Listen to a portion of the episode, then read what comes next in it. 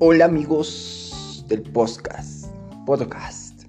Continuamos aprendiendo juntos. Esta vez vamos a hablar acerca de las fases.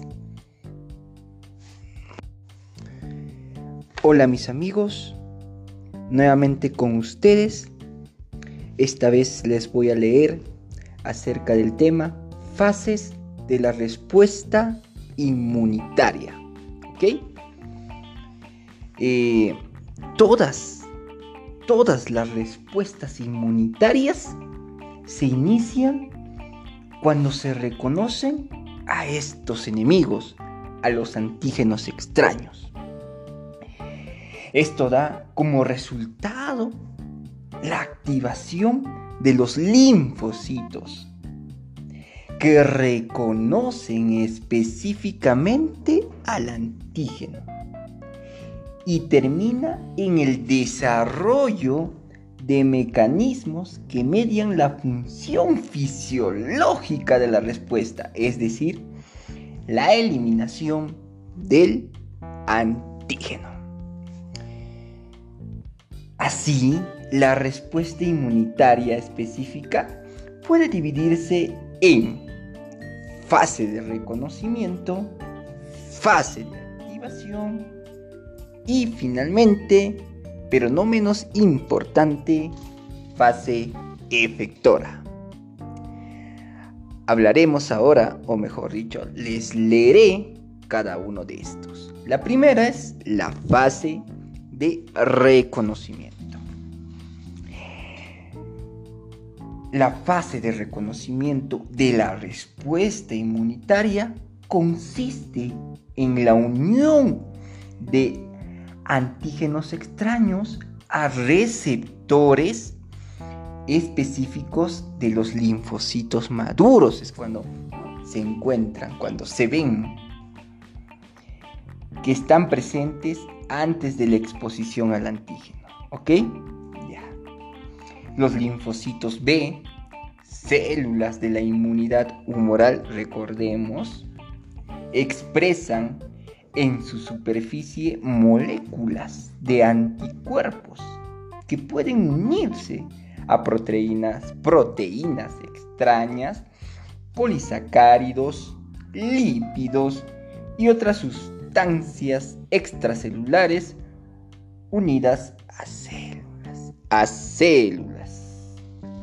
Los linfocitos T, ya, responsables de la inmunidad mediada por células, expresan receptores que reconocen únicamente pequeñas secuencias peptídicas de antígenos proteicos.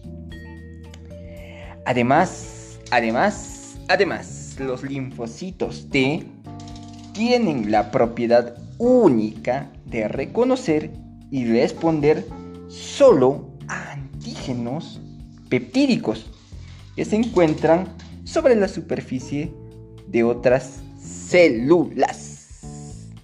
Bueno, ahora les voy a hablar de la segunda fase. Una vez ya reconocido al antígeno, al enemigo, a lo extraño, tenemos que, o mejor dicho, se pasa a la fase de activación. La fase de activación de la respuesta inmunitaria es la secuencia de qué? De acontecimientos inducidos en los linfocitos como consecuencia del reconocimiento de un antígeno específico. Todos los linfocitos sufren dos cambios principales, dos cambios principales como respuesta a los antígenos. La primera es la proliferación, lo que provoca la expansión de clones específicos de linfocitos, más clones, clones y clones, clones, y la amplificación de la respuesta que protectora. Segundo, la progenie de los linfocitos estimulados por el antígeno se diferencian bien en células efectoras que eliminan el antígeno o bien en células de memoria que recirculan preparadas para responder a una nueva exposición al antígeno.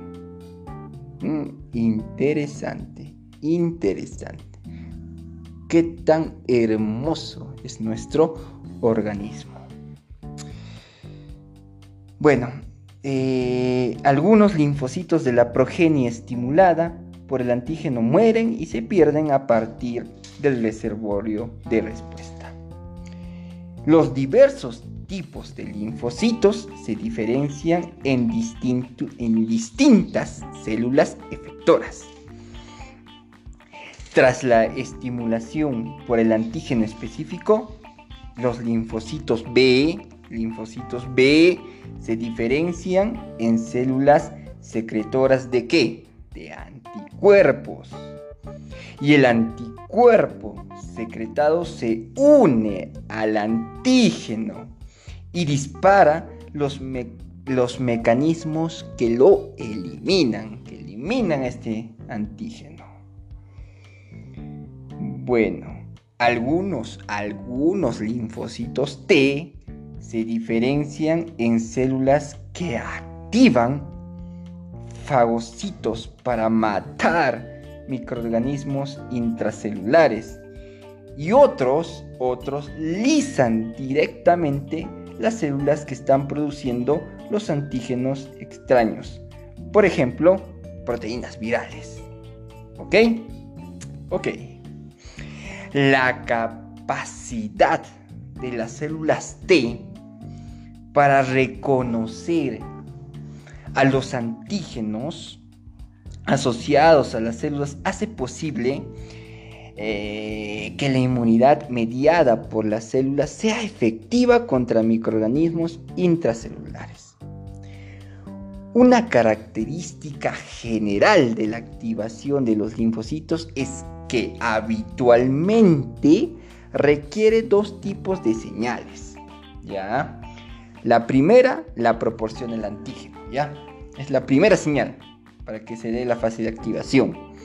Y la segunda, otras células que pueden ser células colaboradoras o células accesorias. Ay, ay, me mandan señales, ¿ok? Eh, ahora, hay dos aspectos importantes de la activación de los linfocitos que permiten que el pequeño número de células que, responde frente a un antígeno pueda realizar la gran cantidad de funciones que llevan a la eliminación del mismo. En primer lugar, la inmunización y reconocimiento del antígeno disparan numerosos mecanismos de amplificación que aumentan rápidamente el número de células que responde frente al antígeno, ¿ya? En segundo lugar, eh, los linfocitos se dirigen eficientemente hacia los lugares de entrada de los antígenos y allí permanecen. Mm, interesante.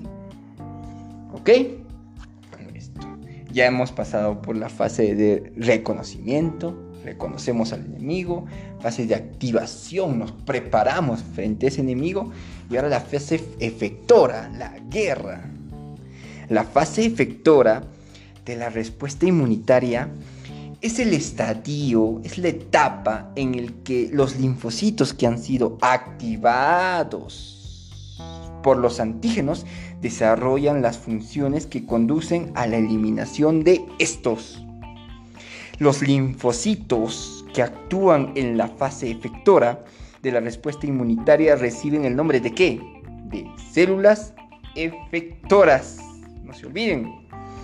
Muchas de las funciones efectoras requieren la participación de otras células no linfoides, a menudo llamadas también células efectoras, a menudo. Y de mecanismos de defensa que son igualmente mediadores de la inmunidad innata. Por ejemplo, los anticuerpos se unen a antígenos extraños y favorecen su fagocitosis por los neutrófilos y fagocitos mononucleares. Interesante. Los anticuerpos también activan un sistema de proteínas plasmáticas llamado complemento que participa en la lisis y fagocitosis de microorganismos. Los linfocitos T activados secretan una hormona, hormonas proteicas llamadas citoquinas que aumentan la actividad de los fagocitos y estimulan la respuesta inflamatoria. Los fagocitos, el complemento, los mastocitos, las citoquinas y los leucocitos que median la inflamación son todos componentes de la inmunidad innata, ya que no reconocen específicamente ni distinguen entre diferentes antígenos extraños y todos están implicados en la defensa contra microorganismos. Es por ello que se dice que tanto la inmunidad específica como la inmunidad innata trabajan juntos. Una activa la otra, la otra activa la otra y así. ¿Ya? Por consiguiente, la fase efectora de la inmunidad específica ilustra un concepto fundamental que fue destacado que fue destacado anteriormente y donde dice que la respuesta inmunitaria específica sirve para amplificar y focalizar en los antígenos extraños varios mecanismos efectores que son también funcional, funcionales en ausencia de activación linfocitaria. Bueno amigos, eso es todo para este podcast. Nos vemos en un próximo para seguir aprendiendo.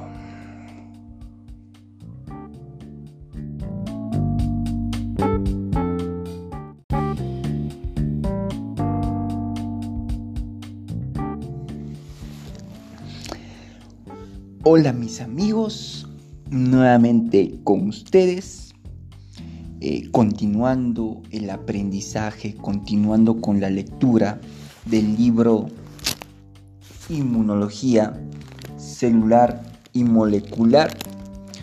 hoy les voy a leer un poco acerca de este tema de la hipótesis de la selección clonal. Bueno, y dice así. Desde que inicialmente se demostró que el sistema inmunitario era capaz de responder específicamente frente a un gran número de antígenos extraños, eh, los inmunólogos, estos, estas personas han intentado, han intentado explicar cómo se puede generar y cómo se puede mantener un repertorio tan, tan diverso, ¿no?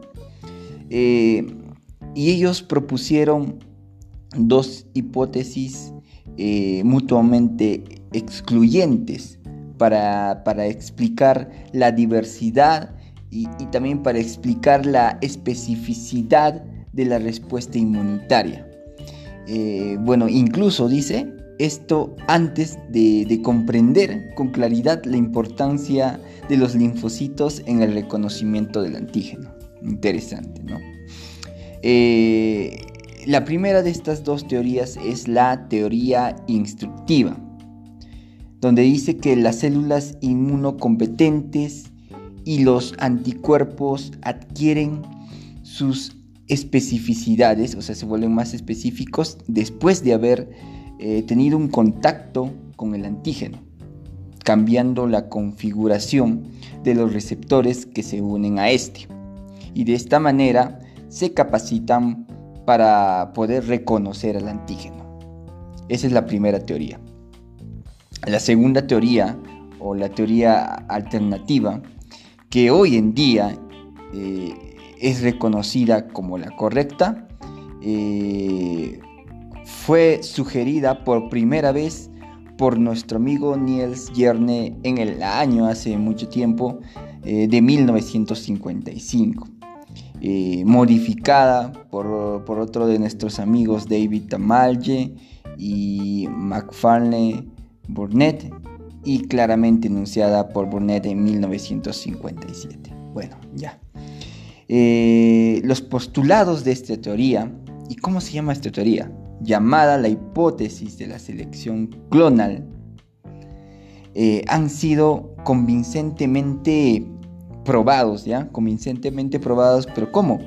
Mediante una serie de experimentos eh, y, esto permite, esto constituye la piedra angular de los conceptos actuales sobre la, eh, sobre la especificidad de los linfocitos y, el reconocimiento del antígeno. Bueno, aquí nos habla que en esencia la hipótesis de la selección clonal propone, propone lo siguiente. Lo primero que propone es, uno, que cada individuo, cada individuo posee numerosos, numerosos clones de linfocitos, o sea, eso ya poseemos. Eh, y cada uno de ellos eh, procedente de un solo precursor, ¿ya?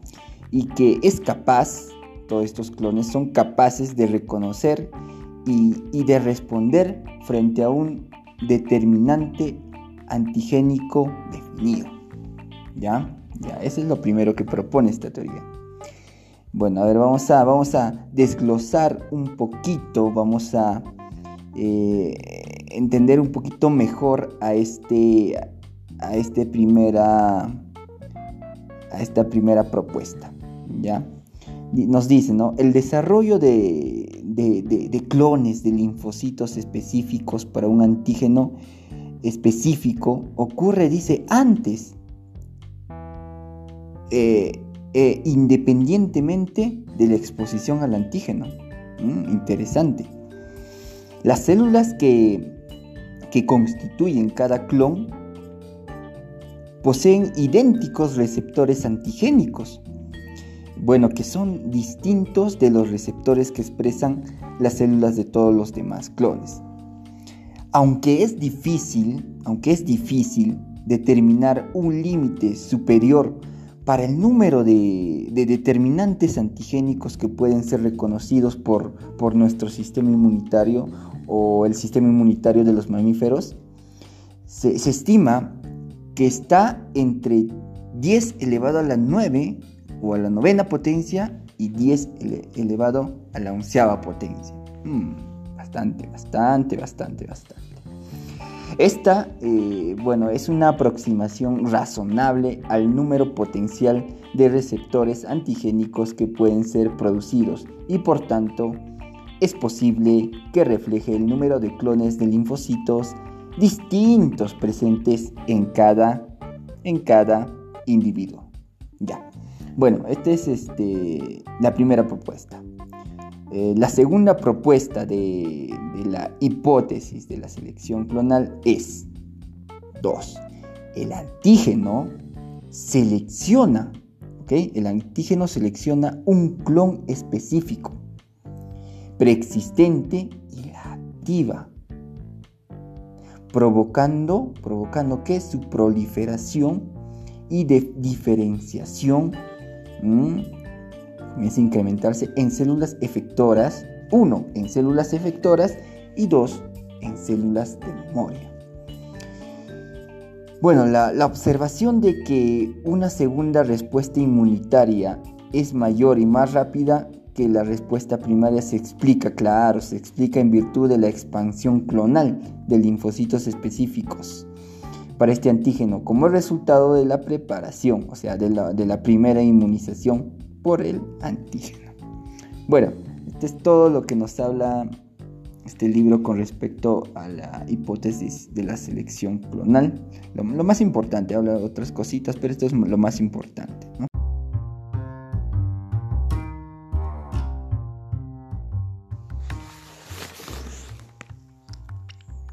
Hola amigos, nuevamente con ustedes. Ahora les voy a hablar, o mejor dicho, les voy a leer un poquito acerca de las células del sistema inmunitario. ¿Ya? Bueno, el libro dice así.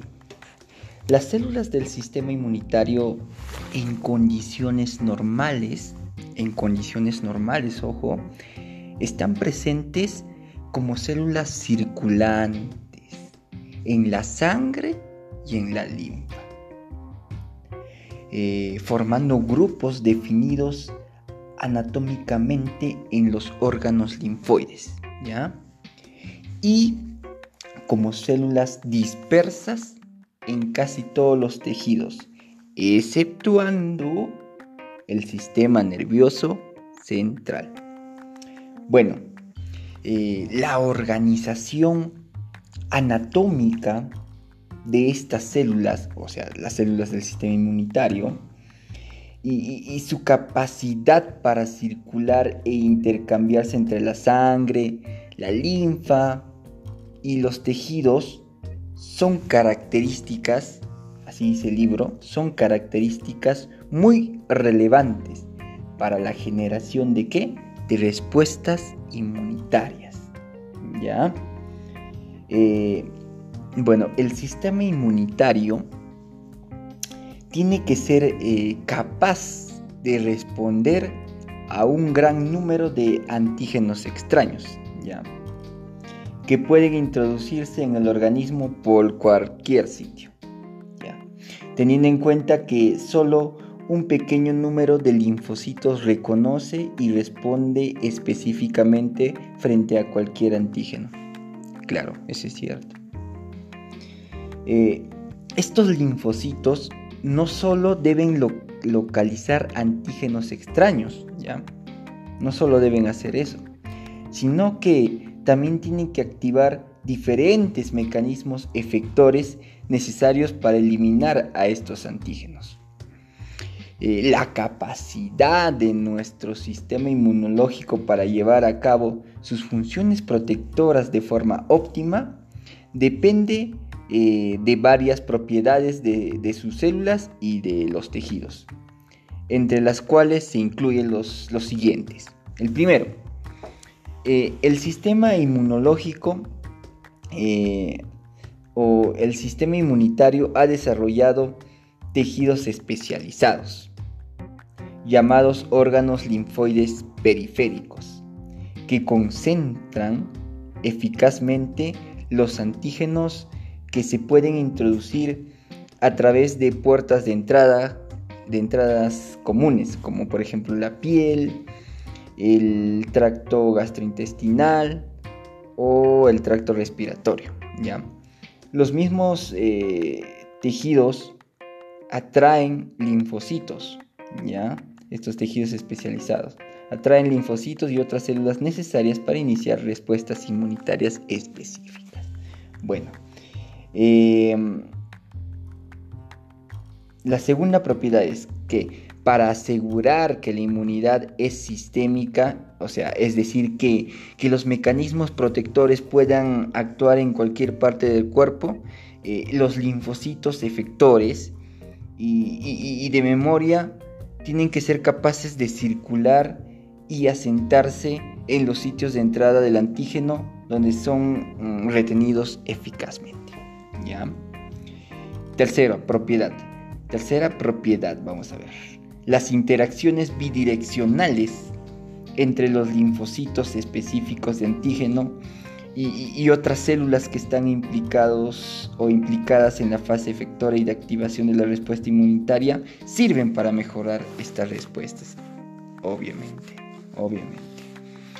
y cuarta propiedad, los bucles de amplificación múltiple potencian los efectos de la estimulación de unos pocos linfocitos que son específicos para cualquier antígeno. Bueno amigos, esto es todo para este audio. Nos vemos en un próximo.